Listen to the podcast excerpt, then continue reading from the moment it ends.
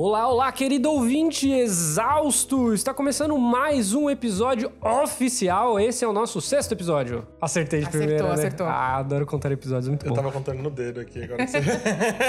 Agora estamos no nosso sexto episódio e hoje a gente... Ah, ah, eu já tô querendo copular. Vou apresentar a nossa tá queridíssima querendo bancada. copular? Copular. Copular também, é muito bom. Copular. Vou pular sempre. Copular, estamos aqui. Ele tá no cio. Estamos aqui, mas antes de começar, vamos lembrar que hoje né, a gente tá uma bancada um pouquinho diferente, mas vamos apresentar. Olá, querido ouvinte, meu nome é Vitor Trindade, eu sou, sei lá, o hoster, participante dessa bancada do Queridos Soldados Exaustos. Ao meu lado esquerdo aqui, O que O aconteceu? que tá acontecendo com o eu tenho problemas de dicções quando eu começo a falar muito rápido. Eu, eu- eu- minhas palavras atropelam meus A pensamentos. mente de Vitor Trindade é tão respira. ágil que sua, que sua boca não consegue acompanhar seus pensamentos. Sim, eu sou. o- Deixa quieto. Vamos lá. Continuando. Ao meu lado esquerdo aqui, o nosso núcleo feminino da bancada, nossa queridíssima Olá. Ariane Freitas. Eu sou uma só, mas eu valho por muitas.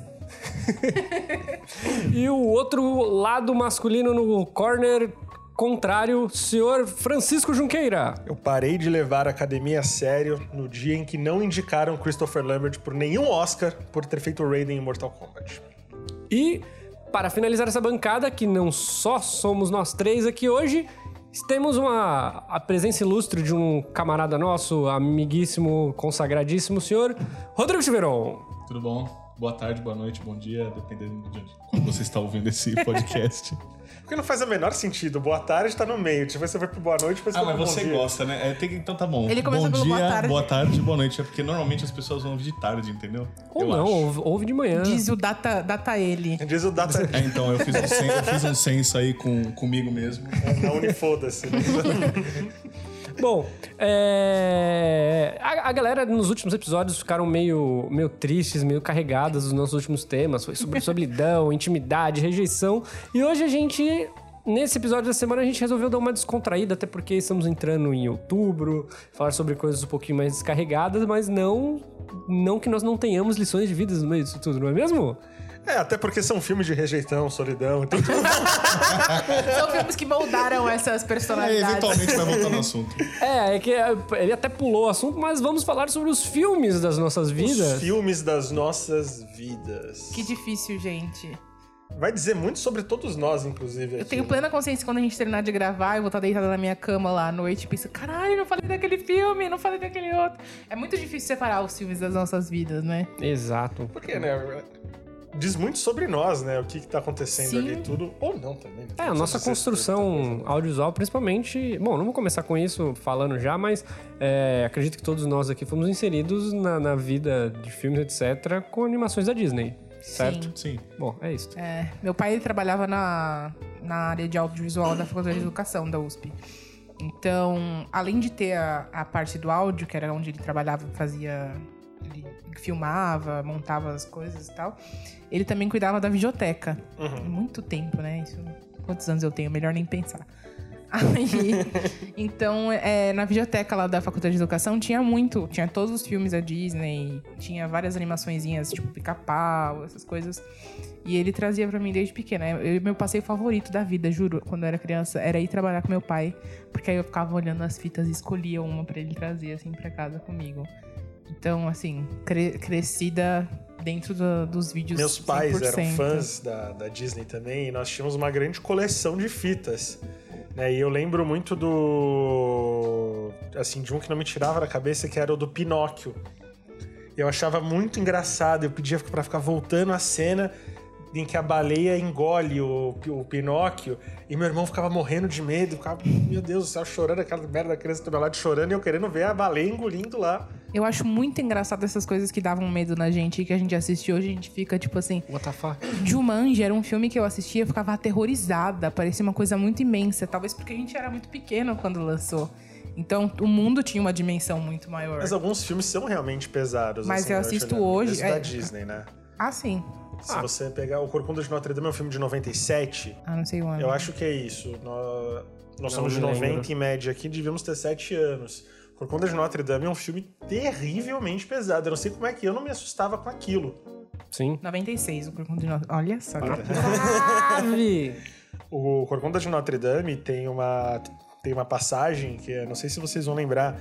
Uma das músicas chama Fogo do Inferno. Nossa. E o Frollo, ele canta: Tal fogo do inferno, tal fogo arde em mim. Que ele tá falando do tesão dele pela Esmeralda. Teu beijo tão belo, do mal eu esqueci. Acho que era isso. E no final ele termina dizendo: Cigana do inferno, você vai escolher.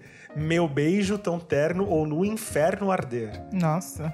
Tinha seis anos, cara. Ah, eu acho, eu acho que eu gostava dos mais leves. Não que seja tão leve, mas eu gostava, tipo, da Bela e a Fera e da Pequena Sereia. Cara, eu sou um militante de Hércules. Ah, não. E a espada era lei. A Puta, a era espada lei. era era legal, né? Eu gostava também. Certo, a gente tá falando aqui, a gente tá quase entrando em 10 minutos e a gente não começou a falar a gente sobre já começou a nossos... falar. Ah, não, a gente falou sobre a nossa infância, tipo, cada onde a gente foi adentrado, Mas, mas... aí que começa, né? É, a a infância gente do. Vitor foi triste. Como é que foi tua infância? Ah, minha infância foi normal, cara. Não foi tão. Minha infância foi normal. Inclusive, você falou de, de- dos- das animações, né? Eu que sugeri. Porque eu fui educado assim. E meu pai, é é, por mais que ele seja um leigo em muitas coisas, ele, ele gost, sempre gostou muito de coisas da Disney. E ele trazia que ele viajava, ele trabalhava viajando, ele sempre trazia uma fita nova toda semana que ele voltava, porque ele trabalhava a semana inteira, só chegava no final de semana. Ele trazia uma fita e toda semana eu tinha uma fita nova de uma coisa da Disney. Tá, não era sempre, mas tipo, cara, tudo que era Disney eu já assisti. Tudo, tudo, tudo, tudo. Tudo ele trazia, tava lá em casa, mas bom, já pra eleger um da Disney preferido, eu gosto de Hércules, porque bom, sou uma pessoa muito ligada a som, música, etc. E eu acho que a- as melhores composições estão em Quais são os favoritos da Disney de vocês? Vocês dois. Cara, é, é assim, eu, te- eu tive uma, uma infância difícil porque meu pai tava cagando e andando pra, pra filme pra mim. Então, tipo, eu não. Eu tive que me virar pra assistir filme de. filme infantil, de desenho, tudo. Então, eu não, te, eu não tive esse contato desde pequeno de, tipo, meus pais trazerem filme pra mim, ou falar, ah, trouxe um. Vamos assistir algum filme. Eu não lembro nem qual foi o primeiro filme de animação que eu vi no cinema, na época que a gente começou a poder ir pro cinema, né? Mas preferido assim. Acho que é Toy Story e Rei Leão. É, Rei Leão foi o primeiro filme que eu chorei na vida. Eu, eu lembro da cena.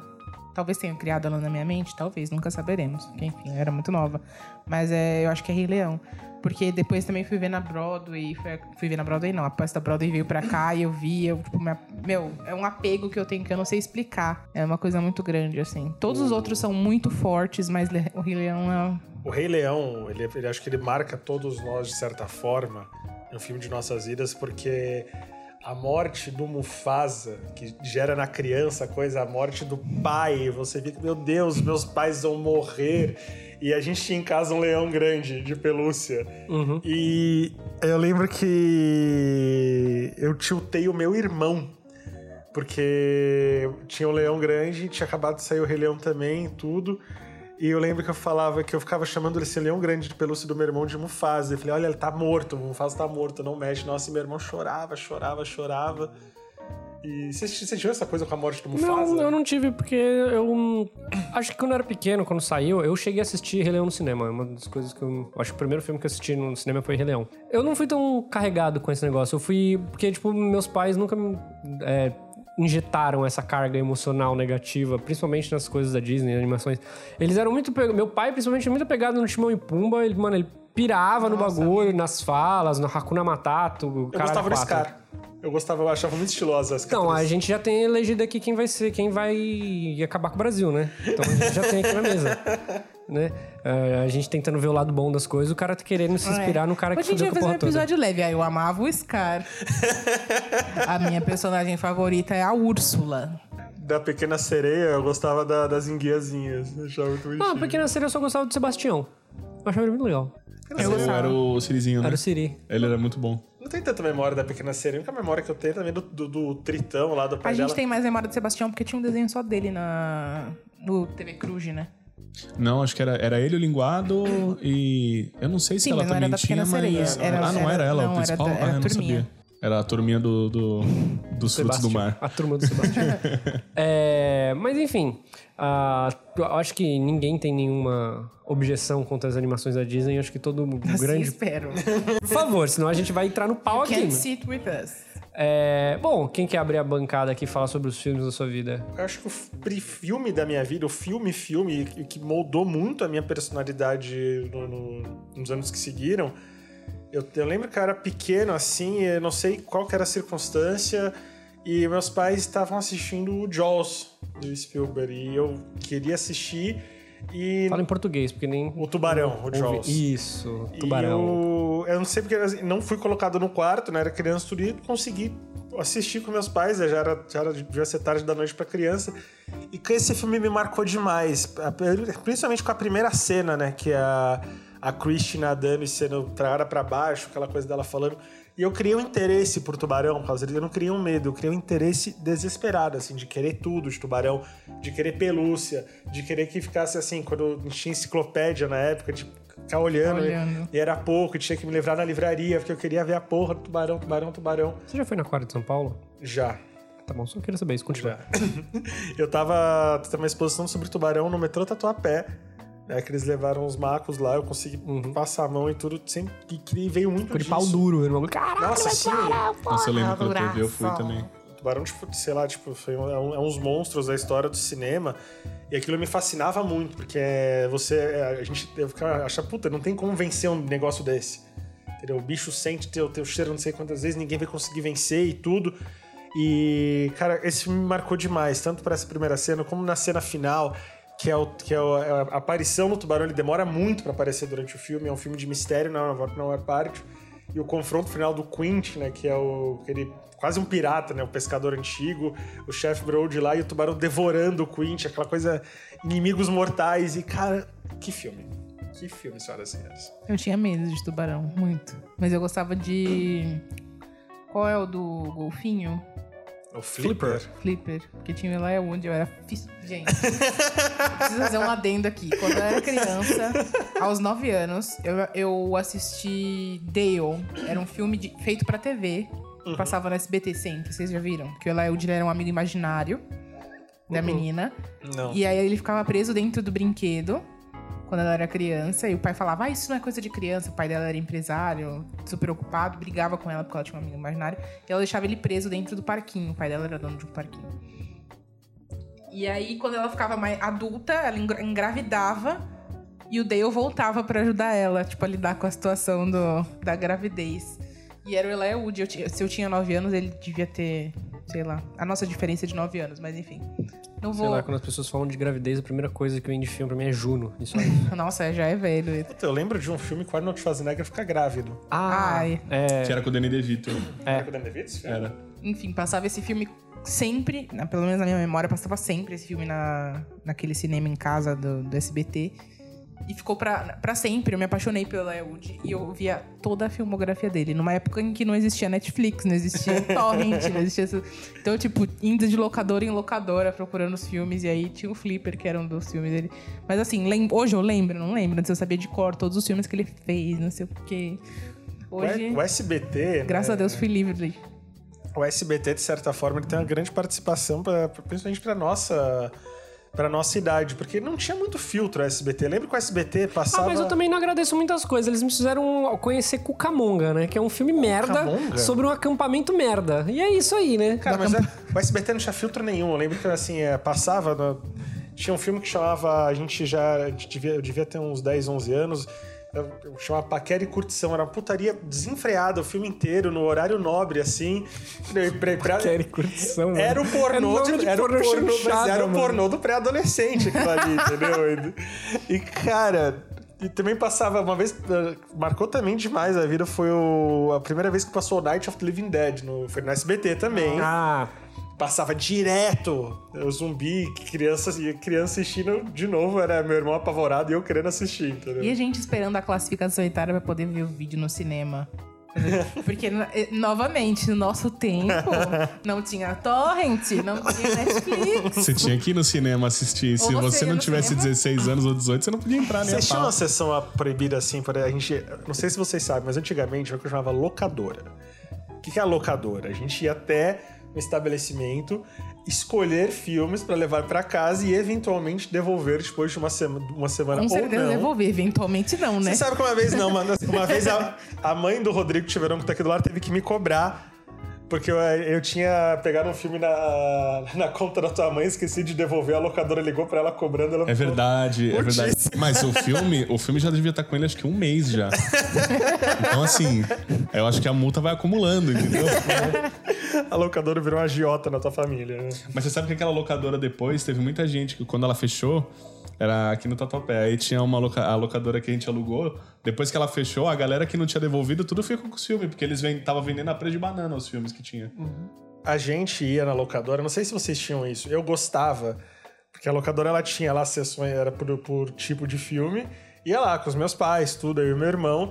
A gente gostava de um na sessão de terror, ver a sinopse de uns filmes que a gente não tinha coragem de assistir, mas gostava de ler lá, porque impressionava, né? E algumas locadoras tinham a sessão do pornô.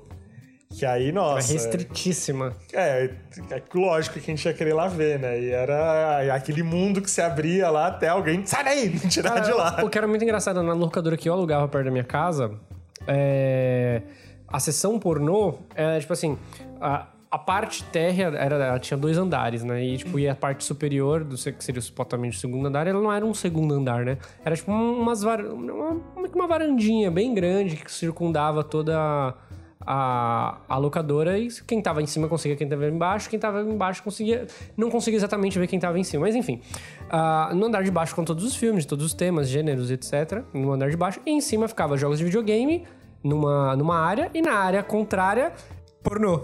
E aí, tipo, cara, Show de de, bola, quem né? foi a ideia de deixar o bagulho dos pornô do lado do jogo de videogame? De quem? Quem que vai subir lá pra querer ver? Criança. As crianças! Ah, eu- tenho um trauma que eu- eu- no próximo eu nunca vou usar. Eu nunca fui num- numa sessão de pornô de locadora quando eu era criança. Não, eu também nunca, eu nunca fui, porque lá era separada nessa locadora em especial. Tipo, era tipo, uma portinha de vidro e só entrava os adultos. Mas o problema é que se você subisse a escada, parasse, olhasse pro lado, você via tudo. Porque, tipo, era uma varanda de aberta. vidro. É. Eu não sei se esse negócio de locadora, né? Eu também tinha muito isso. eh, Conforme foi passando os anos, você vai saindo da infância, vai indo pra adolescência, a gente ainda alugava filmes na adolescência, de você se sentir julgado pelo funcionário da locadora pelas coisas que você tá alugando. Eu. De que ano é o segredo de Brokeback Mountain? Nossa, não. Eu lembro quando eu, eu fui alugar, tipo, eu dei uma vergonha, eu falei, puta, agora esse cara vai sacar tudo. Agora. Agora ele entende. Agora que ele vai saber a minha Agora- segredo. 2005. Mano, eu tinha 15 É, anos, 15 anos, evidentemente. né? né? Eu lembro que eu queria ver, porque tava todo mundo falando e cada adolescente ganha merda. E caralho, vou alugar não sei o que. Eu falei, puta, eu vou alugar o cara que vai passar lá. Hum, segredo de Brokeback Mountain, é isso, vai, cowboy.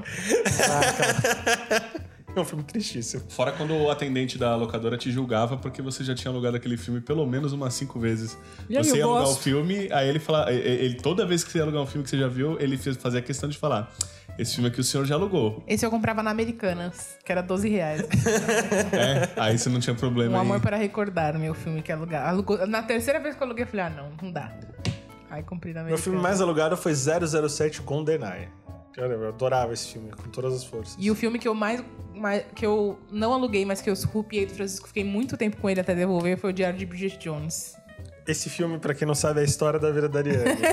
Tan- tantas cenas que eu vejo a Ariane ali. Começa a primeira cena lá do sorvete de creme dela cantando Celine Dion, né? É, o By Myself. o melhor de tudo é que há uns dois anos saiu o bebê de Bridget Jones e aí eu fui assistir. Eu já fui. eu- não, não tem como. Eu escuto a palavra Bridget Jones, já vem o Francisco na minha mente. tipo assim, eu tenho plena certeza que essa é a minha vida. E tudo que falta pra mim é o Francisco do lado quando tem Bridget Jones. Ai, ai, não sei se.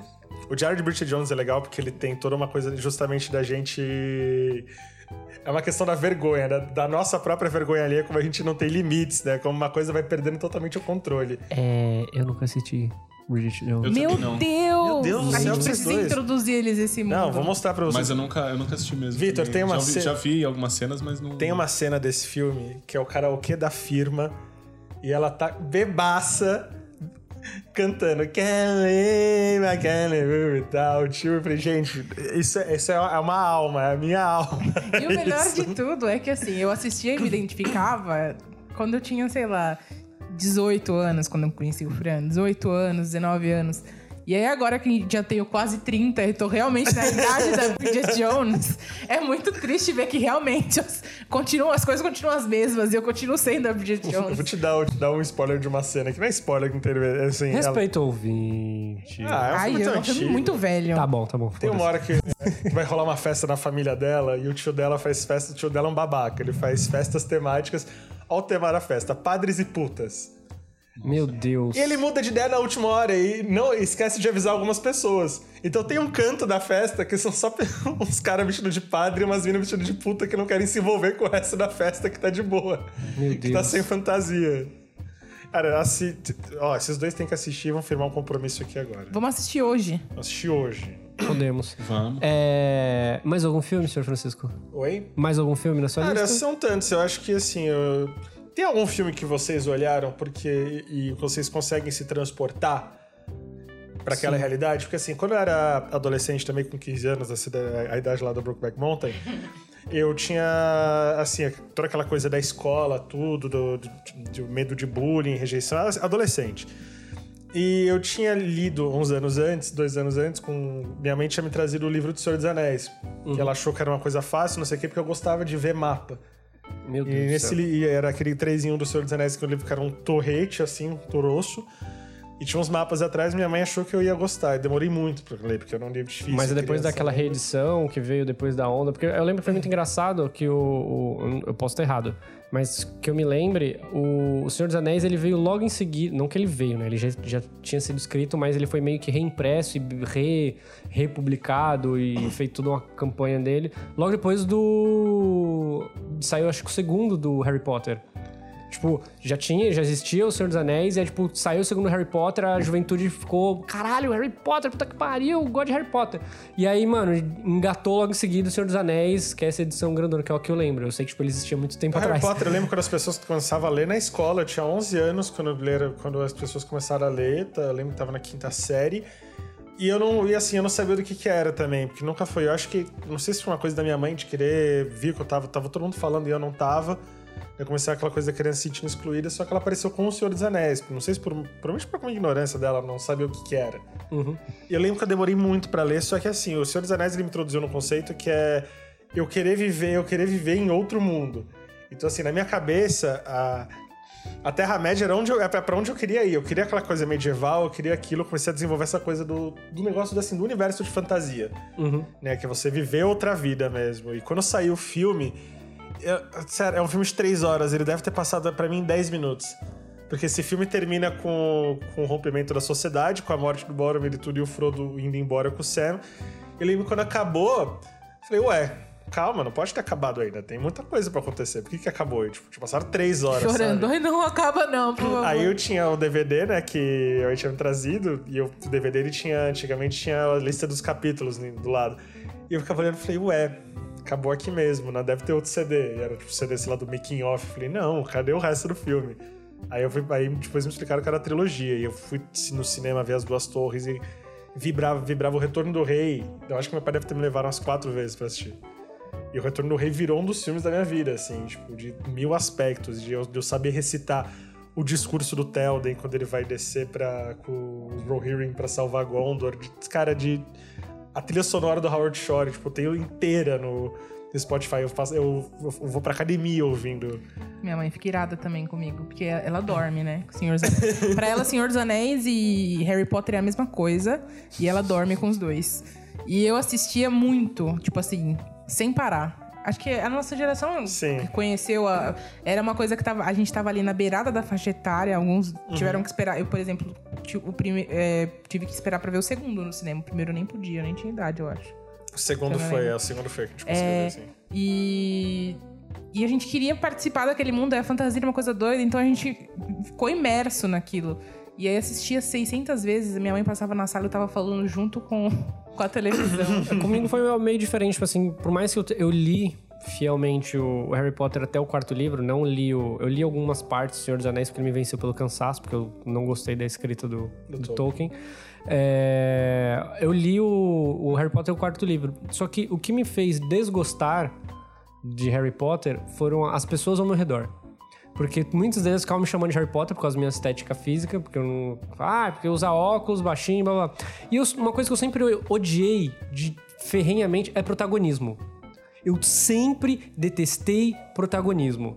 E a, e a porra de Harry Potter que eu lia nele é tudo se resume nesse moleque resolver tudo. Na E verdade, falava, de resolverem pra ele, né? é, e as- Nossa, ou isso as você- pessoas resolverem em função dele. Isso que é você muito parou no quarto, isso que você parou no quarto livro. Se você disse. É, porque do, do quinto, o sexto e o sétimo livro é todo mundo fazendo as coisas pra ele. dá raiva ele dele, Tomando um inclusive. cafezinho no Sim. canto. Porque, porque a gente tudo é ingrato E do caralho. chorando, ai, como a minha vida é difícil. Eu lembro de uma coisa que você falou sobre o, o quinto filme do Harry Potter que eu nunca esqueci.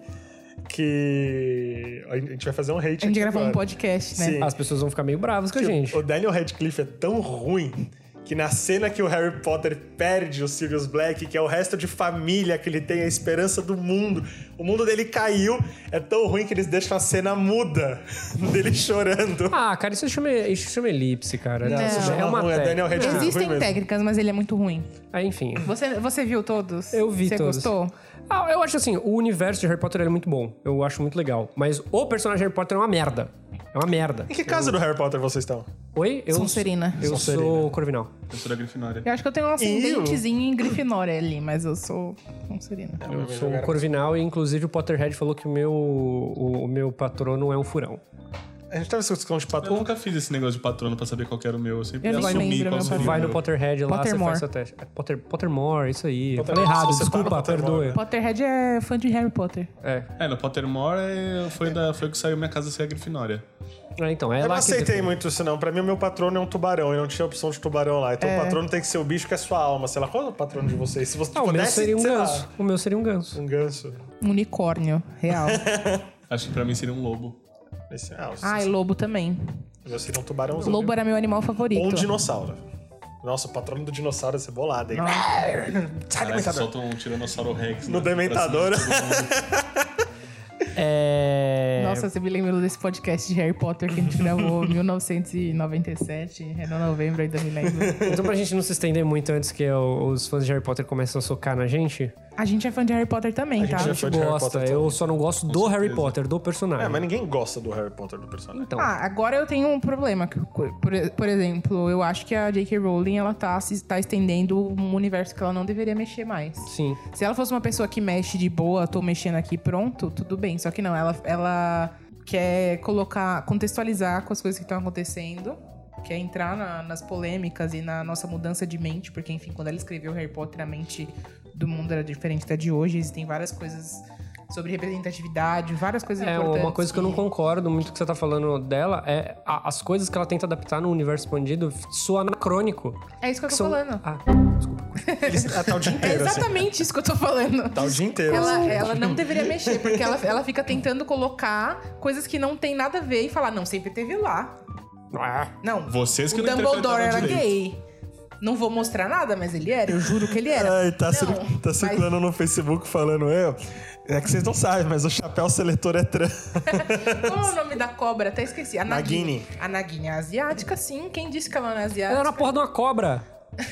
Era pra ser uma cobra. E aí começa toda uma discussão, e aí, ah não, por que que, é, que por que as, as, as minorias elas se sentem ofendidas com a, com a forma que ela representa, e aí em vez de ela, de ela falar, não, tudo bem, me desculpe, fiz errado, ela fala assim, não, mas é sim, porque não sei o que, não sei o que lá. E aí eu só consigo ler assim, J.K. Rowling explica por que Nagini é uma at- atriz coreana. Porque eu quis. Essa é a única justificativa, entendeu? E devia ser assim, só, né? Exatamente. Não, não, ou assume que é isso que você quer, ou fica quieto. Ah, não, eu, eu, eu explicaria assim, ó, por que, que ela é coreana? Porque assim, o pai dela era da Coreia, a mãe dela também, e aí ela, eles tiveram uma filha. Ó!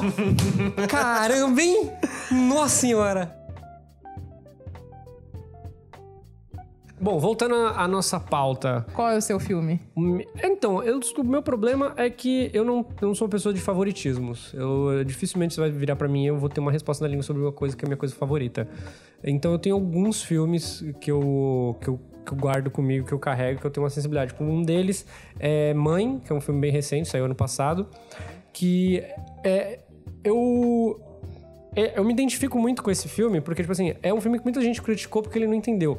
Só que ele tá muito atrelado ao universo de metalinguagem com, a com relação à crítica ao cristianismo. E, tipo, tem muito a ver com a minha espiritualidade, da minha, da minha família e tudo mais. E, e uma coisa que eu carrego pra mim, tipo, que é uma coisa que deve ser ca- questionado, que a religião tem que ser questionada. Tipo, você é muito fanta é um não digo que é muito fantasioso, mas tem lados que você nunca parou pra pensar de como seria pra pessoa que tá lá. Então é um filme muito sensível e é de uma, tipo assim, você precisa ser uma pessoa que trabalha com audiovisual, que trabalha com metalinguagem, que trabalha com, sei lá, signos e semiótica. Semiótica, você tem que trabalhar Bingo. e é, uma- é um filme que você precisa ter muito isso, muito trabalhado. E, ele, ele- e eles falam sobre isso de uma forma tão delicada e tão, tão X que todo mundo fala, ah, não entendi nada desse filme. Você entendeu porque sua bagagem é pouca. É isso. Nossa. Como- é mais fraco. um dia do Vitor chamando a gente de burro. Todo episódio. Olha, Vitor é um reacionário. Outro filme que eu gosto muito, que tipo, eu ia falar do, do deles, depois eu mudei de ideia. Eu ia falar que era o John Wick, mas John Wick tem minhas, minhas coisas que eu porque eu gosto de uns dest- destruction porn, porra- porradaria, e eu acho que ele é um filme muito legal, porque mostra tipo, que um, o homem que você mais tem que ter medo é um homem que já não tem medo de perder nada, que ele já perdeu tudo. Esse é o cara que você tem que ter medo. Mas é, o Francisco, um pouco antes da gente começar a gravar, me fez mudar de ideia, que é Chuck, o Brinquedo Assassino. Foi um filme tipo, que me marcou pra caralho, porque na minha infância, o meu irmão mais velho me prendeu dentro de um quarto sozinho e me pôs pra assistir aquela porra. E aí, tipo, foi meio traumatizante no começo. Eu Filme tinha de um... terror e infância, Cara, eu fui uma né? irmã mais velha muito boazinha. Puta merda. Eu era meio babaca. É, né? comigo nunca fizeram isso também. Minha irmã nunca. Mais velha nunca, Esse nunca negócio- me fez nada que. Esse negócio de, assim, de filmes de terror em infância, a gente volta no SBT, porque o SBT também passava muito Chuck. Sim. E esse negócio, assim, e tem, tem cenas específicas que ficam na nossa cabeça de criança. Eu lembro da, assim, do, da, assim, da própria Noite dos Mortos-Vivos, que é a cena do porão, né, que a menina já virou zumbi. O que, que a minha mente de criança fez? Ela. Você pensa que tem o porão, um quadrado, né? Um, um cômodo quadrado, e a menina tá num canto. Toda vez que eu ficava tudo escuro no meu quarto, eu conseguia visualizar o canto e já tava no porão. Pra mim, a menina tava lá. É foda. E de todo o filme, essa foi a única cena problemática. A minha, a minha, a minha cabeça ela só absorveu essa e eu não podia deixar um breu em canto assim de parede que eu falei, pronto, a filha da puta tá aí. Já era, eu sou e o o próximo. Chuck era um problema que meu irmão instalou uma C4 na minha cabeça. Porque, tipo, era um brinquedo que tava matando a família de todo mundo. Então eu fiquei com medo dos meus próprios brinquedos. Que foi uma coisa terrível. E aí, tipo. Acabou a infância. É, ele meio que matou a minha infância. Eu parei de interagir com meus brinquedos por causa dele. E. Chuck matou a infância. Eu gostava Seu trauma, seu, seu trauma acabou quando você viu Toy Story, que os brinquedos eram legais, pelo É, menos? então, acabou um pouquinho. Mas ah, eu, eu- depois que eu cresci, tipo, eu desencantei de Chuck e falei, ah, mano, é isso. Porque eu vi que, tipo, mano, era tipo. É trash, É né? trecheira. Não, mas é um, é um psicopata que tá no corpo de um boneco, né? É, mas. ah, mas até entender quando você é criança, esse é, só um boneco que é do mal. Sim. Mas tem uma cena do Chuck que eu tenho que fica na minha cabeça, assim, eu nem, nem sei qual dos 90 Chucks que é essa cena. que, é, que é a cena deles fugindo no elevador, que é tipo um elevador daqueles industriais que você olha, tipo, que dá pra ver por fora, assim. Isso passava na televisão e essa cena eu tinha medo. Que eu pensava assim, ai meu Deus, eu correr, mas tem que, não tem como descer pela escada, tem Essa é a hora que eu vou morrer, tipo, quando tiver que correr. é, e é isso que você falou, que toda vez que você tava zapeando a porra desse SBT, eu tava passando Chuck, eu tava passando Supernatural um pouco depois, que Supernatural tem 20 anos, né? Mentira. Mas Até tem 14. Acabou. Acabou. O SBT nunca teve critério, né? Então, assim, é, é, é muito assustador. Não, e... É, era sem tato nenhum. Eles passavam isso, tipo, à tarde. Tipo, gente, a molecada gente. toda chegou da, da aula, da vamos escola, assistir Junk, galera. Isso é outra coisa também que com a minha infância. A primeira vez que eu vi o, o Sexta-feira 13, que tem assim, uma das primeiras uma das primeiras vítimas acontece durante o dia. Isso mudou completamente a minha. Por que acontece? O que a minha cabeça de criança era? Essas coisas só aparecem de noite. A hora que eu vi lá o, o Jason, não é o Jason, é o Michael Myers matando uma pessoa de dia, eu falei, fudeu, eu não tô seguro durante o dia também. Não tem Essa horário. entidade Nossa, sol não vai me proteger durante Você me lembrou de uma coisa muito foda. A nossa, a nossa adolescência. Nossa adolescência não, infância barra adolescência foi marcada pela franquia Premonição. Sim. e eu Nossa, é era verdade. viciada nessa merda. Só que eu era, eu- eu- era uma relação abusiva. Porque eu amava aquilo, eu precisava assistir. Eu assistia 90 vezes. Esse era aquele DVD que eu sempre alugava. Só que ao mesmo tempo eu ficava sem dormir depois. Pensando em todas as coisas que podiam acontecer na minha vida. Qual dos premonições tocava Dust in the Wind antes Ah, de meu. morrer? Tem um deles que tocava Dust in the Wind E, e eu tinha feito uma merda na minha vida, eu tinha 21 anos, foi em 2000, e- 2011. Aí a gente já tava velho. Comecei um relacionamento à distância, fui pro Rio de Janeiro. Tava na volta do avião, com o meu MP3zinho, começou a tocar Dust the Wind, a Nossa, o menino deve ter perdido. A hora que eu acordei, eu tava dormindo, a hora que eu acordei, tava tocando essa música, eu falei, fudeu, vai cair isso aqui. Isso aqui é uma premonição. Nossa, meu, premonição assim, e aí até hoje, foi o que, que foi o que me fez começar a ver filme de terror, que, eu- que me fez gostar, porque, meu, era muito... Meu Deus do céu, tá tudo, tudo conectado. Uma- teve um caso do, do Premonição que o 4 era no. O acidente que acontecia era na Montanha Russa. Sim. E quando eu assisti esse filme, acho que eu assisti no meio da semana de novo, né? O, o SBT não sendo uma pessoa muito legal pra nossa vida. Era no SBT mesmo que passava. É. Só que aí teve esse negócio da montanha russa, e aí, tipo, na mesma semana, sei lá, na quinta ou na sexta, ia ter passeio da escola pro Play Center. Nossa! O quê? Eu cheguei lá e não conseguia ir na montanha russa. Falei, essa porra, isso aqui vai, vai, vai quebrar. Vai, Vai dar merda morrer. aqui. E, eu acho que o filme que eu mais me identifiquei na minha vida. Não é que eu me identifiquei, né? Mas o que eu acho que eu curto pra caralho, o que eu acho. Porque eu sou muito apegado à realidade. É Blue Valentine, cara. Porque ele retrata. Eu acho que eu quase. Acho que ninguém aqui assistiu, né? Não vi. Não, não. Ele é um Mais filme. um pra vermos. É muito bom, é muito bom, porque, tipo, é um filme sobre o que é um relacionamento, tipo, de verdade. Tipo, são, é, um, é um cara que ele veio do interior, conhece uma menina que não sabia que tava grávida, ele acaba tendo um filho, ele acaba assumindo o filho dela de boa vontade, porque é um cara super bem intencionado. E, bom, o amor acaba. E aí, tipo, é contando como que o amor acaba. E, tipo, e é, é bem foda. E é o Ryan Gosling, eu gosto muito de todos os filmes dele. E é um filme muito bem independente. E aí, tipo, ele tem uma sacada de direção bem diferente, tipo, passado, futuro, montagem paralela. É muito legal, eu adoro esse filme. É, a gente tá pincelando aqui como os filmes eles estão presentes, por isso que é acho difícil dizer filmes favoritos, né? Em momentos diversos Sim. da nossa vida, à luz de aspectos muito diferentes. Tá falando de um filme aqui que reflete uma posição sua sobre relacionamento, por exemplo, que a gente falou de trauma. E me lembra assim, como que a gente gosta de ver drama quando a gente tá bad, a gente não Sim. quer ver um filme pra cima, não quer ver uma comédia. Ah, a gente agora- quer fundar nessa bad de uma vez. Não, e você me fez lembrar agora, você falou como a gente gosta de drama. É... Eu tô totalmente errado. Eu acho que o filme da minha vida foi o único filme que eu produzi. Foi o curta-metragem que foi meu TCC. Que tecnicamente é o filme da minha vida. É uma história do... do É, uma, é um. Eu, por muito tempo eu bati a tecla, falei que não, mas ele é um, um recorte de um tempo da minha vida que eu falo sobre relacionamento abusivo, e etc. Você, ouvinte, não vai achar ele, porque ele não foi publicado por X e N motivos, mas, bom, é o filme da minha vida. É isso aí. Muito bom por sinal. Tem Não um- é, não. E o seu, Dylan, qual que é? Então, Tá muito a, gente tava, a gente tava falando de, de, de filme que traumatizou. E pra mim, o que mais me pegou, assim, você tava falando do. De, de mexer com a, tua, com a tua segurança, sabe? Tipo, de ter o, dia do assassinato acontecer de dia. E a- acho que Atividade Paranormal não é um filme muito bom, mas ele mexeu com aquele negócio de, tipo, o bicho vai lá e puxa a coberta. Ai, caralho. Então, assim, é, quando, você, quando você é uma criança ou um adolescente, você acha que quando você tá debaixo do seu edredom ou da sua coberta, tá tudo bem. Nada te atinge. Entendeu? Tá Nada te É atinge. que a sacada da atividade paranormal é justamente um primeiro é ser uma entidade invisível. Segundo, é prejudicar toda uma noite de sono, porque você vê, a- o vento existe, portas abrem, acontece. A Depois de ati- geladeira estrala de Depois noite. de, de atividade paranormal, nenhuma janela abre sem que você olhe, puta que pariu, por que eu? O que, É, tá acontecendo? exatamente. E o Exorcista também foi um filme que, que me, o me traumatizou muito.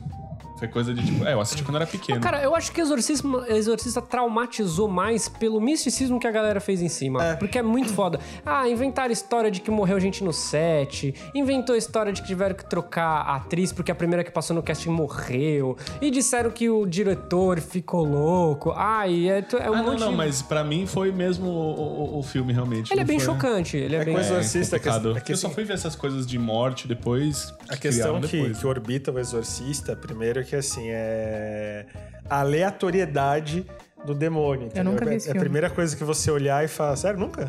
Nunca. Aí a gente vai assistir. A gente tem que assistir. A gente porque tem que ele não. assistir, Porque é um depois que é bom. velho, depois, que- depois que a gente é mais velho, você vê que ele não é, tão, ele não é tudo isso, não. É que o negócio É do que combinar que a Ariane mora sozinha, né? Então, É, tipo, então, gente. É um pouco ruim. É que o negócio dos filmes. Independente se o filme é antigo ou não. É que o Eu não tenho negócio medo dos de filmes, monstro, mas espírito, demônio, essas coisas é difícil, Os né? filmes, de é forma legal. geral, os filmes de forma geral, tanto os dramas como as aventuras, como os filmes de terror, a grande questão que se forma é no e como mexe na nossa vida, porque na nossa cabeça tá rolando um outro filme em que a gente é o protagonista, aquela situação pode estar acontecendo. Quando você joga isso pro filme de terror, não é bem o filme, não é só o filme que tá te assustando. Mas o que, que você tá montando na tua cabeça em que você tá naquela situação. Então você olha aquilo e fala, puta, de repente é aqui em casa, né? Eu vou, eu vou ser o protagonista aqui que vence o monstro ou vou ser a loirinha que ficou pra trás e tropeçou? E vocês sabem que minha casa ela não é silenciosa, né? É, eu- eu tenho pavor, né? por exemplo. Eu tenho Para de grito. falar da minha casa. Só eu posso falar mal da minha casa. Tem um Chuck ali em cima? Então Não, tinha aqui em cima Chuck de é mim. inofensivo. Em cima do Vitor, inclusive. O Chuck é inofensivo. Não é O não. problema Ele são tem uma os faca na mão. barulhos. O. O que, que você colocou aqui? Não, aqui, ó. é, outro filme que me marcou muito também foi A Vida é Bela. Que esse filme, nossa Ah. senhora. Não, não tem como. É, todo, todo o sacrifício que ele faz pra passar pro filho dele uma imagem de que aquilo não é um campo de concentração, que eles não vão eventualmente morrer. Esse filme lembra minha mãe. A- aquela cena que entra o cara do. O alemão entra lá no dormitório deles pra explicar como que tá sendo eles falam que eles precisam de alguém pra traduzir, né? Aí ele vai lá e ele nem fala alemão, mas ele vai lá e o cara começa a falar alemão, as regras mesmo do campo. E ele começa a falar pro filho dele que é um jogo, que eles tá valendo um tanque de guerra. E quem fizer mais pontos, e fala, não pode reclamar, não pode chorar por causa tá, porque tá com saudade da mãe. E é, é foda. Tanto até a cena que ele vai ser executado, que, que ele finge pro filho que ele tá indo, sei lá, brincar com o guarda no, no beco. Sim, é muito pesado. Esse Bem é hard. mexe. Que o filho dele tá vendo ele indo pro beco Eu com vi, os esse, eu vi esse filme, tipo, de, de, de resvalo, assim, tipo, eu tava fazendo uma coisa no computador, depois de muito tempo, eu vi ele na Globo. E eu peguei bem no final e, tipo, já, já doeu só vendo o final. A cara. gente tá só falando e eu tô arrepiada. Nossa, esse Das filme é- lembranças. Não, mas sim. esse, esse filme Mas é acho que no triste final mesmo. é esse, né? Assim, é, é é como o, o cinema se, se- projeta na vida, né? Na- nas nossas vidas, e quem, quem tá ouvindo e tudo. Só que eu vi que você colocou uma coisa muito interessante. Você colocou o Space Jam. Space Jam. Nossa! Ah, Space Jam é muito bom, cara. Ele é de Exato. 96 e foi mais ou menos nessa época que eu comecei a, a acompanhar basquete. Eu já gostava antes, mas aí depois do filme você fica com aquele, aquele hype gigante de nossa, basquete. Aí eu comecei a acompanhar. O Ari, você sabe que o Bill. Murray É tá isso que eu ia falar. né? Eu, eu tava com Bill Murray na ponta da língua. Ele aqui. joga, ele joga. Bill Murray, cara. Space o Jam. E a Você sabe justificativa... que I Believe I Can Fly virou meu hino por causa de É Space verdade, Jam, Ari, né? cara, ele sempre canta. Não, a justificativa do Bill Murray tá nesse filme é a melhor que tem. Que os caras falam assim, ah, aí o, o Michael Jordan, por que você veio parar aqui? Ah, eu sou amigo do diretor. Exatamente. É muito bom. Muito bom, Eu só quero participar num filme com os Looney Tunes e o Michael Jordan. Ele aparece, ele aparece no começo, ele tá jogando golfe com o Michael Jordan e com o Ele é Larry um brother Bird. dele, né? Com- X. É, os dois jogadores profissionais, aí ele fala: Vocês acham que eu poderia entrar na NBA? Ele fala: Não, você não, não poderia. aí depois, o engraçado é que depois do jogo ele pergunta de novo: E aí, você acha mesmo que não dá? Ele falou: Não, não dá. E eu lembro do dublado, assim, eu lembro de cenas dubladas, tipo, eu lembro do Marvin, o marciano, falando pro Michael Jordan, não quero ser portador de más notícias, e nunca esqueci disso, mano. Se eu ver legendado, acho que eu não vou gostar tanto. Não, e o eu, dublado é muito bom. eu acho que ele foi a inserção do placebo às crianças, né? Aquela hora que, tipo, perna longa, pega a água É da verdade, torneira e dá pra todo mundo. Sim, ele, ele- ele- e, e realmente mostra a imagem dele só colocando a água na torneira e ele bota uma. ele desenha ele forte. né? Ele Poção especial. escrito talento, acho, na garrafinha, e de repente É três tipo é poder, é, é algum- é- ele fala que é um tônico pra você ficar melhor. E aí, tipo, a galera acredita, tipo... Everybody get up. Não, não, não. é muito bom, meu Deus, que saudade. Space Jam também tinha a fita. Eu tenho a fita. Eu também tenho em algum lugar agora. Eu tinha, na verdade, o, o Guga tinha o CD, mano. Quase que eu roubei dele aqui. Ah, Space Jam, Space Jam, eu me lembro ah, na minha aula de, de design e identidade visual, Space Jam, ele foi uma das introduções, tipo, de, de filme, tipo, identidade visual, tipo, de É? um cara metade, metade que era a cara do Michael Jordan e a outra cara era do Pernalonga. Sim. Foi início de uma identidade visual. Caramba. Deixa eu perguntar uma coisa com- pra vocês, falando em Space Jam. Quantos, quantos e quais filmes os seus pais tiveram que assistir e quantas vezes? Porque a minha mãe, ela eh, se, se trouxer a minha mãe aqui, ela vai relatar o trauma que foi o filme do Mortal Kombat, que eu citei no começo. Que ela falei, puta, toda vez que eu pegava no sono, falei, "Ah!" alguém gritava, acordava no susto. Cara, é, é muito engraçado que meus pais nunca me acompanharam. Não, tô, tô mentindo. A Minha mãe, do Naruto aqui. Minha mãe, ela me acompanhou, acho que num dos Mortal Kombat, mas depois é, eu fui, tipo, com família. Tipo, geralmente era uma tia minha que ia, tipo, com os primos tudo e levava e todo mundo assistia junto. Mas minha mãe, tipo assim, pegava, ó, agora eu vou levar você aí pra assistir. Uma vez que, me- que eu me lembrei, que foi no filme do Pokémon, Cara, meu irmão fez a, co- a coisa mais foda-se do. Tipo, ele foi o melhor irmão foda-se do mundo. Tipo, ele chegou assim pra mim. Ah, eu tinha combinado com minha mãe, pô, eu quero assistir Pokémon. Todo mundo já tinha assistido, eu tava retardatário lá na, na escolinha, todo mundo falando do filme Pokémon que eu queria assistir. Minha mãe colocou assim: vai lá assistir, vai pôr ele pra assistir. Aquele do Mewtwo? É, o do Mewtwo. É, foi o primeiro Pokémon. O do primeiro. E aí eu achando que, ah, beleza, né? Meu irmão mais velho me levava de Pokémon, por da hora. Meu irmão chegou assim, ó, comprou o ingresso na minha mão. Entra, vai assistir. Eu, Oi? Ele, vai lá. Sozinho, eu não sei o que fazer. Aí ele falou, não tem ninguém. Tipo, e realmente não tinha ninguém nessa. Segunda-feira, Eu tava sei, sozinho. né? É, tipo, acho que era terça, segunda-feira, sei lá.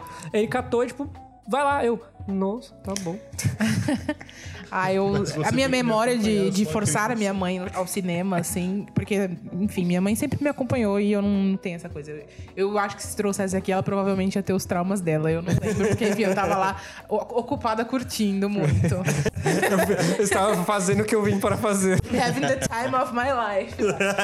Mas eu lembro que a minha irmã era novinha, ela era criança, ainda não sabia nem ler. E eu era viciada em Homens de Preto. E aí saiu o Homem de Preto, se eu não me engano, era o 2, e saiu no cinema. E eu fiz ela me levar com a minha irmã e tinha que ser legendado, porque era aquela. É aquela fase da infância e adolescência que a gente é arrogante. Não, eu não vejo filme dublado. Que a gente aprende- aprendeu a ler, né? Não, sou fodona. E aí, não, mas a minha sua irmã não sabe ler, não. Eu só deixo o filme legendado. E Se aí quiser, se quiser, se quiser. E aí a gente foi assistir. Aí eu lembro da, da gente sentada lá, minha mãe cuidando da minha irmã pequenininha, e eu vendo, eu, que eu amava muito, muito Homem de Preto. Nossa, eu lembro do Homens de Preto, que ele dividiu. é, car- Ele ficou em cartaz, se não me engano, posso estar errado. Ele dividiu com Mortal Kombat e Jurassic Park. Ele ficou em cartaz os três juntos. Eu lembro no dia, tipo, eu falei, caralho, é muita coisa boa pra assistir, cara. Não, isso, isso não, não aconteceu de novo nunca Hoje mais. em né? dia Isso não tem não- nada. Sim, hoje em dia tem dia que você vai e não quer ver nada. Mas eu vou falar um negócio pra vocês. Eu lembro de um. A minha avó me levando, minha avó ron... e Sabe que minha avó roncava muito, ronca é isso que eu ia muito. falar, minha mãe dormia, Minha então... avó roncando, e o filme da Angélica zoando na TV. Nossa. Puta, esse filme era muito. Esse filme é muito legal, cara. Eu, re- eu revi. Era aquele tem- que ia trocando de canal? Tem, tem, Nossa, tem. pior que eu não... Esse filme é muito bom. Esse filme é muito Tem bom. no YouTube, Esse é o que tem o Supla? Não. Não, tem é, com o Márcio Garcia, tem o Miguel Falabella, tem uma tem um puta elenco lá. Ela Cara, vai passando por várias, Eu várias, vários tem, programas. tem, no, tem no YouTube inteiro, eu vi de novo, depois de adulto, cara, a experiência é a mesma. Esse filme é muito legal. Ah, um filme, um filme que me dava medo também, que assim, medo não, algumas cenas que era bem macabro, era a Xuxa contra o Baixo Astral. Que minha irmã era viciada na Xuxa. Nossa, eu amava esse filme E a gente muito, eu assistia- assistia muito. eu vi Xuxa os Duendes e fiquei apavorado. Não, porque... eu já- Eu ia falar do e os Duendes, que você Mas falou da quando eu vi Xuxa experiência. os Duendes, a única experiência que eu vi assim, é- eu já tava mais, mais velho quando passou. E eu tava na casa de uma ex-namorada, e aí a- as priminhas dela estavam vendo e elas começaram a chorar porque apareceu um lobisomem É, na- então, no filme. o meu problema com os Duendes é que essa coisa que você falou, a minha mãe teve dois filhos, então não tinha essa coisa da mãe ter que ficar aturando, porque ela mandava, ah, você quer ir no cinema? Então você vai com, ela vai com você no seu, mas aí você vai no, no- no- dela com ela. Então foi, foi um dia que eu passei mal, porque eu tenho enxaqueca crônica, né? e quando eu era criança, as crises eram mais fortes, agora não tanto. E aí eu queria muito ver o Senhor dos Anéis, eu não lembro qual que era, acho que era o Nossa, dois. mas aí fudeu. Quero E ver aí- se os Anéis termina Aí vendo vi o Xuxa os Senhor dos. Anéis, fui ver os Duendes em seguida. E as crianças gritando, vibrando, e eu tipo assim, mano, o que, que eu tô fazendo aqui? Eu tava gritando e chorando também quando apareceu a Vera Fischer vestida. Deus, Deus que me perdoe, o que, que aconteceu ali? Nossa, eu, Que era a rainha das fadas, não era? Tem, tem duas coisas que, eu, que, que, que me marcou, principalmente dessas cele- celebridades brasileiras. É Lua de Cristal, que era da Angélica, e Cinderela Baiana com a... É a Carla Pérez? Carla Pérez, Com a Carla é. Pérez. Meu Deus. Nossa, e, e esse Cinderela Baiana é engraçado que ela volta lá pra terra dela, onde tá todo mundo. Aí, tipo, a- as crianças tudo passando fome lá. ela fala, vamos sambar. Quem que vai me ajudar? Esse negócio assim, tipo, do. Teve uma vez o meu, meu, meu pai, ele- eles, eles viajaram. E quando eles voltaram, eles trouxeram um filme, uma fita pra, pro meu irmão, que era o Toy Story. Aí eu fui ver a minha fita achando que era alguma coisa também, outro desenho, né? Meu irmão ganhou o Toy Story eu ganhei a máscara do Zorro com o Antônio Bandeiras. eu não sei o que, que passou Deus. na cabeça do meu pai disso. Eu vou levar a máscara do Zorro. E que, aí eu assisti no final, eu gostei pra cacete. Eu ficava vendo e revendo a máscara do Zorro. Falando em máscara, e o máscara, gente? Ah, Massa. esse filme é muito Máscara. bom. Eu tenho aquela música lá que eles cantam. Hey. Sim, eu tenho essa música no computador. Cara, até eu acho que o, o Máscara em si, eu acho que ele, ele estourou e virou uma franquia por causa do Jim Carrey. Sim. Eu não sei. Se assim, tivesse sido outro ator, não Eu ia acho que não teria, não teria. Foi uma Aquele época gênio, que o né? Jim Carrey tava, né? cara, eu Ele lembro- tinha acabado de feito Ace Aventura, ele tava tipo. Esse filme do Máscara também dublado, assim, é minha memória infantil remetendo esse filme dublado, dele vestido de francês, assim, com a boina, e acho que o policial chegava e ele falava: Não fui eu, foi o homem de um braço só. Isso. Já que a gente falou do Jim Carrey, eu vou falar o filme da minha vida. Sim, eu ia estar falando, não falou ainda. O filme da minha vida, é, dentre muitos, assim, o primeiro que eu escolhi foi o Show de Truman. Porque eu lembro do meu pai trazendo a fita. Eu era novinha, o Show de Truman é de 98, então é um filme que tem 20 anos aí, né? Tamo velho. E eu lembro dele trazendo a fita VHS pra casa logo que lançou. E a gente foi assistir. Não existia Big Brother naquela época, o Big Brother veio em 2002, o primeiro aqui no Brasil. E, meu, é pra mim uma coisa muito louca, um conceito muito bizarro. O cara era filmado o tempo inteiro. Como assim? O que tá acontecendo?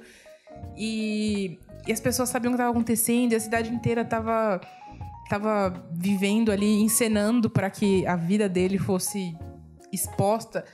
E foi uma coisa que criou uma paranoia quando eu era criança, deu medo de verdade, assim. De, de estar vivendo uma coisa que não era de verdade, de, de as coisas ao meu redor serem forjadas, de, de ter alguém me espiando.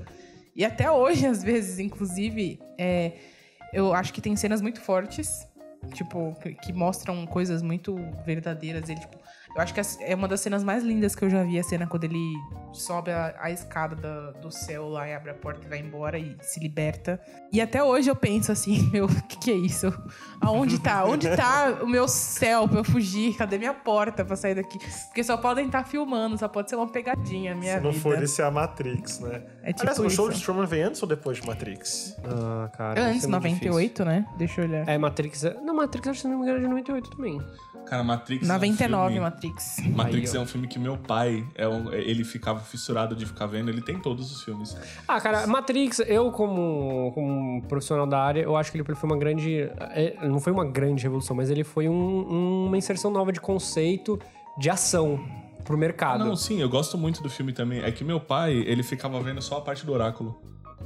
Oi? Todos os filmes ele ficava rebobinando a parte do, do, do, disco, do, do diálogo do, do Neo com o oráculo que tinha em todo o filme, né?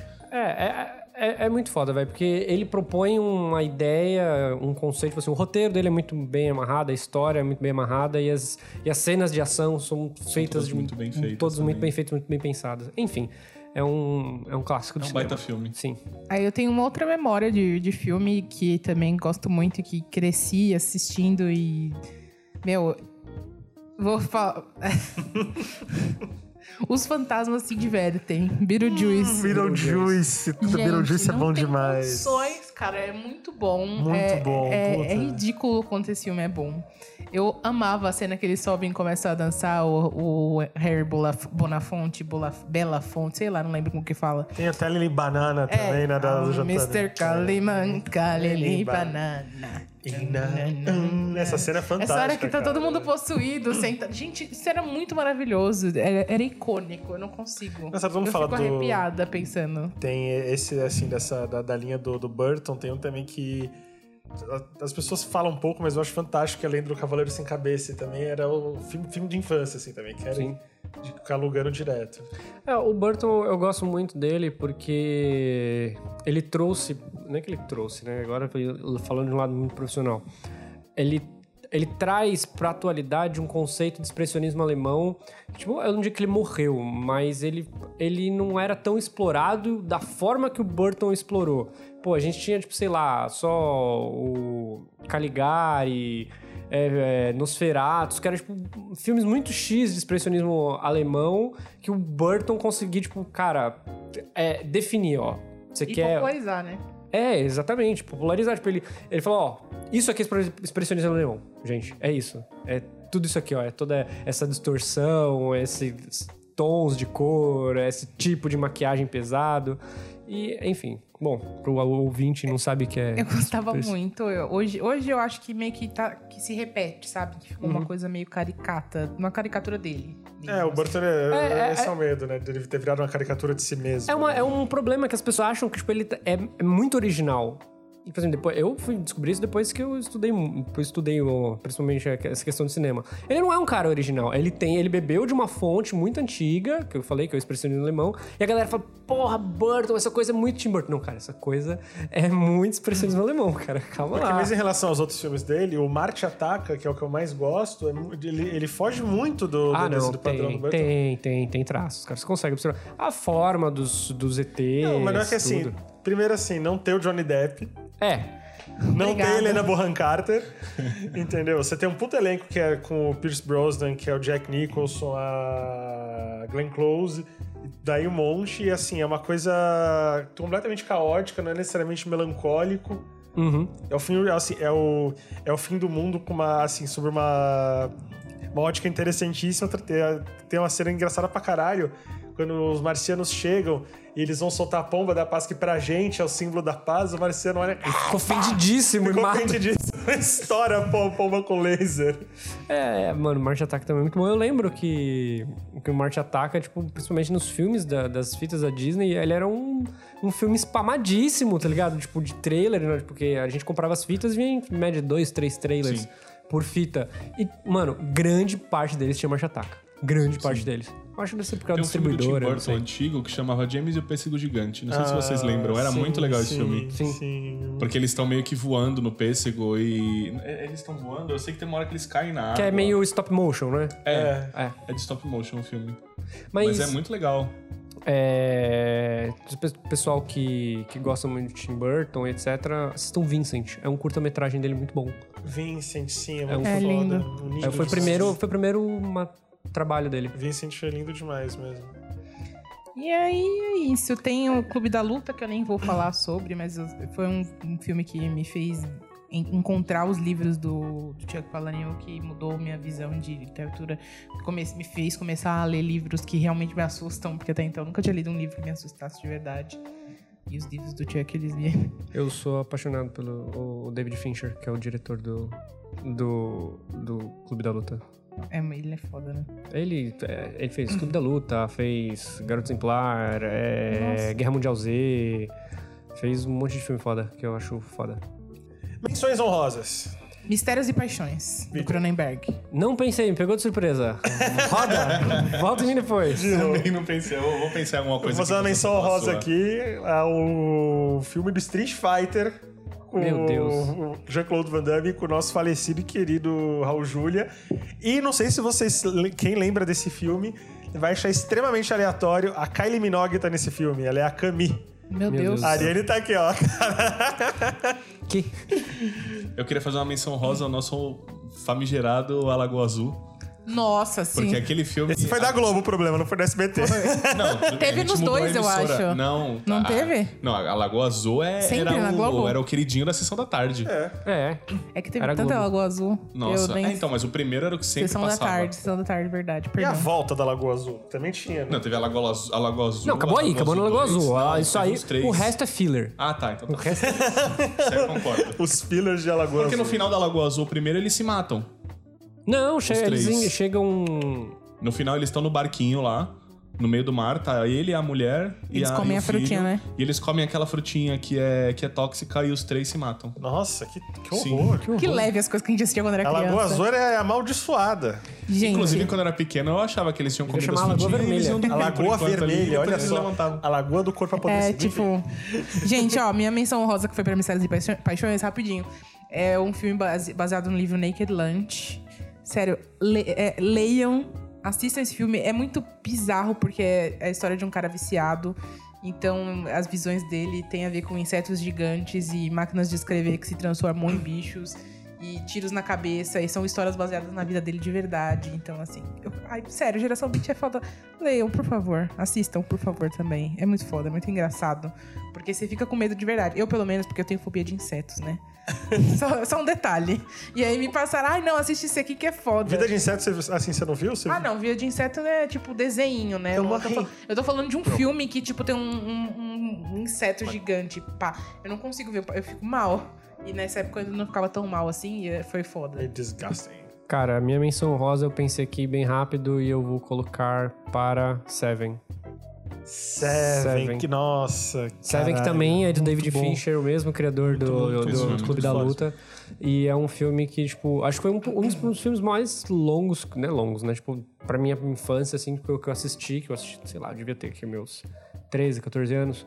E foi um filme que eu fiquei, caralho. A cena do Brad Pitt enfurecido no final. né? É, muito é, bom. me chocou muito e é isso. Choca mesmo. Sério, Eu não choca. mencionei nenhum filme do Wes Anderson. Eu tenho expectativa de que um dia a gente vai fazer um, um, um episódio só sobre os filmes do Wes Anderson. Posso encerrar com uma pergunta? Pode. Assim, em Titanic, vocês acham que o Jack, ele, ele existiu mesmo ou ele era fantasia da cabeça da Rose? Eu acho que era fantasia que ela queria fazer, fazer publicidade. Não, acho que não era fantasia, não. Até Um porque romântico. tem, tem os desenhos, tem. Quem que desenhou ela, então? Tinha um monte de gente lá, mano. Podia ser qualquer um. Podia ser o Timothy, Não. sei lá. É uma mente brilhante, né? Ela mesma se. Isso aí. Mas a melhor coisa do filme todo é o, é o gritinho dela quando ela vai jogar o diamante no mar. Ah, não, eu tenho uma raiva disso. Não, eu. Mobilizaram recursos, tá lá, podia mudar a vida da filha dela, um monte de gente atrás da merda no coração do oceano. Dá pra alguém, o negócio pra agora tá no- alguém. Cara, eu, eu fico pensando. eu, eu, na minha mente destrutiva, eu fico pensando, tipo, como que os caras chegaram na. na qual que era o nome? Na Rose, né? Tipo, depois que ela tava velha. Eles abriram o cofre e acharam o desenho dela. Sim.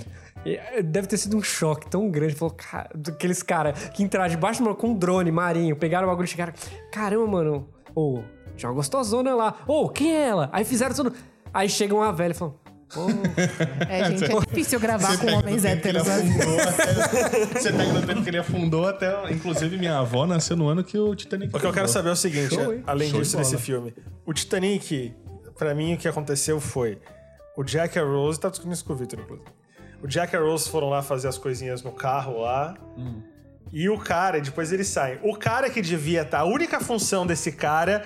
Desse imediato do navio, era olhar o que, que tava na frente do barco. E aí- Enquanto ele tava lá olhando as putarias da Jack e do Rose lá, O iceberg o tava iceberg vindo. tava lá. Quando a juventude, olhar- a juventude acabou com o Titanic. Exatamente. Porque eles estavam lá copulando e os caras ali, ali, ó, ah, juventude, eita, ali, ó, ó, com quem vai. Iceberg! Ah! Bom, você sabe, você sabe que, que há teorias, né, de que o, de que o, o navio que afundou não era o Titanic mesmo. Sei era lá, o mano.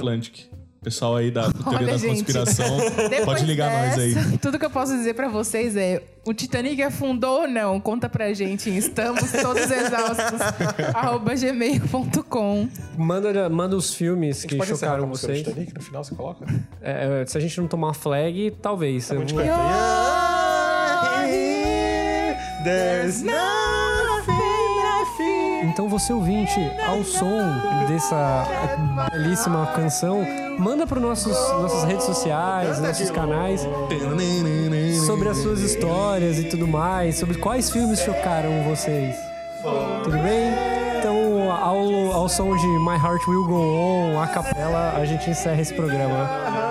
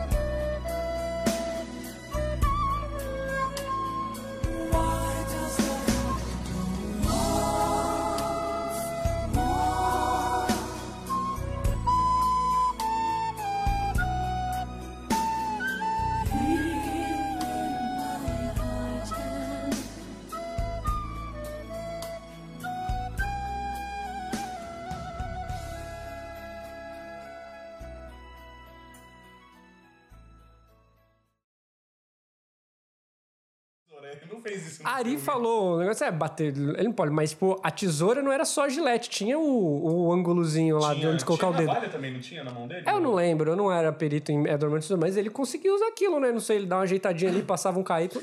Imagina a luta do Edward Tesouro e do Wolverine.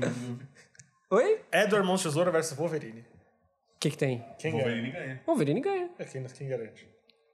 Quem, que- que- o que não garante? A perícia do de Tesoura, ele faz as estátuas de planta rapidíssimo. Ele é o é mestre da velocidade da lâmina. Cara, o Wolverine não morre. Ai, que morre, arranca a cabeça do Wolverine. Ele não morre, não dá, porque ele tem um Mas ele negócio pode de arrancar a cabeça adamantio. do Wolverine com aquelas tesourinhas de... De, de, De- de- de bunda da Pode, Bic. pode, Ele não pode. consegue tesoura Ele vai sem... dar teta, ele vai dar teta Você acha que ele consegue cortar aquelas tesouras da Arte-Ataque? Edward mano? Mãos de Não teta. consegue, não consegue. Hum, me lembrando do filme do Burton, que é o filme da minha vida, Marte Ataca. Marte ataca na cena. Marte-Ataque é muito bom. Mas eu vou falar de Nascido pra Matar. Or Tá. Natural Born Killers, muito bom. Ah, podemos? Um, deixa eu Não, não. fechar. Full Metal Jacket. Peraí. Metal Jack é o Peraí, deixa eu do, fazer do exército. Deixa eu só colocar uma listinha. Fazer uma relação aqui. Ah, eu joguei no chão, como se eu. Não tem aplicativo de notas? Não sei, cara. Tem. Aonde? Eu não sei. Ah, vai em mensagem. Tem, tem. Não sabe aonde? Não sei. Aqui, ó. Iniciar Sentimentos chat. são Não. fáceis de mudar. Lembrei da brisa da Bela Fera. Do... Qual? Que eu te falei. Qual brisa? Que eu tive da Bela Fera do Caio no rolê. Nossa senhora. oh, meu Deus, ele conseguiu. Eu gostava muito de um filme que obviamente eu vou colocar na. que era. que é de um livro também. Que é Nick Nora e a playlist infinita. Desconheço. Que é filminho de. Como é o nome do menino que faz Scott Pilgrim? Michael Cera. Michael Cera. Michael Cera. Essa é a minha apresentação, inclusive. É. Falar de Superbad. Super bad, né? Minha frase vai This ser: is the end. Meu medo é a Nossa, é muito bom esse filme. Eu gosto muito. Tem muita Eu gente que fala que é uma gosto. bosta, mas eu gosto Mas muito. é, ele é bosta. Sim. Ó, meu guilty pleasure. Todos os filmes de Seth Rogen. Todos os filmes de Adam Sandler. Nossa, não Adam tem Sandler. como, gente. Não, Adam Sandler não dá, cara. Caraca. Tirando aquele lá da, com a Jill Barrymore sem memória. lá. Inclusive, Esse é legal. inclusive Ah, o melhor, o- o melhor dos o- mundos é o, o fosse do Adam Sandler com o, o Como é o nome do Peralta? Eu sempre esqueço. Ben Stiller? Não, o Peralta. Que ele é filho dele. É, o eu amo Andy esse Samberg. filme. Eu amo. É muito bom. amo. Ele é tipo uma, uma super estrela e, tipo, ele acho que engravidou a professora dele, né? É. Quando ele era muito pequeno. Pequeno não, ele, tinha, ele era adolescente. E aí ele foi, tipo, foi viver com a, pro- com a professora como se fosse casado. E aí acho que depois ela. Acho que ele abandona ela, Ai, não é? não lembro a história profundamente. Eu só... Eu não sei se ele abandona ela ou ela abandona ele, mas ele perde o contato com o filho dele. Então o filho dele praticamente cresce meio que sem pai. Sem pai. Aí ele. Depois de muito tempo, o filho dele é super bem sucedido. E ele tá todo fudido já, que ele precisando de dinheiro. Daí ele vai falar com o filho dele e E o começa filho a tá pra retornar. casar, tipo, o filho é tipo. Sim. Ah, e, é- e a. Enfim, é filme do Adam Sandler. Basic filme do Adam Sandler. Se você não gosta.